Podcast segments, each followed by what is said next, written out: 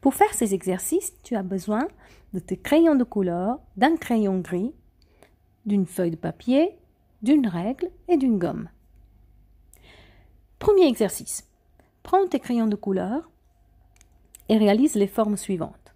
Un carré, un triangle, un rectangle et une forme que tu dois inventer avec cinq crayons. Puis, envoie-moi la photo de la forme que tu as inventée avec cinq crayons. Deuxième exercice. Prends le carré que tu as fait avec tes crayons, pose tes mains sur les sommets opposés.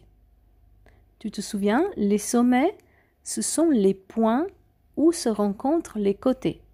Donc dans ton cas, les côtés du carré, ce sont tes crayons. Et là où deux crayons se touchent, ce point-là, c'est un sommet. Donc pose tes mains sur les sommets opposés. Deux sommets qui sont en face l'un de l'autre, pas deux sommets qui sont l'un après l'autre.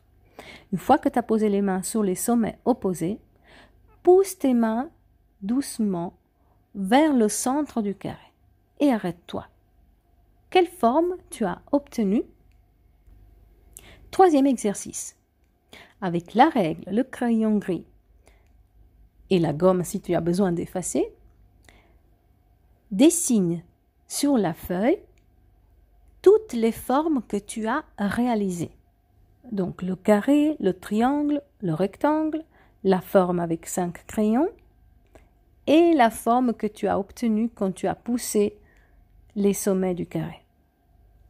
Une fois que tu as dessiné toutes les formes, compte tous les côtés.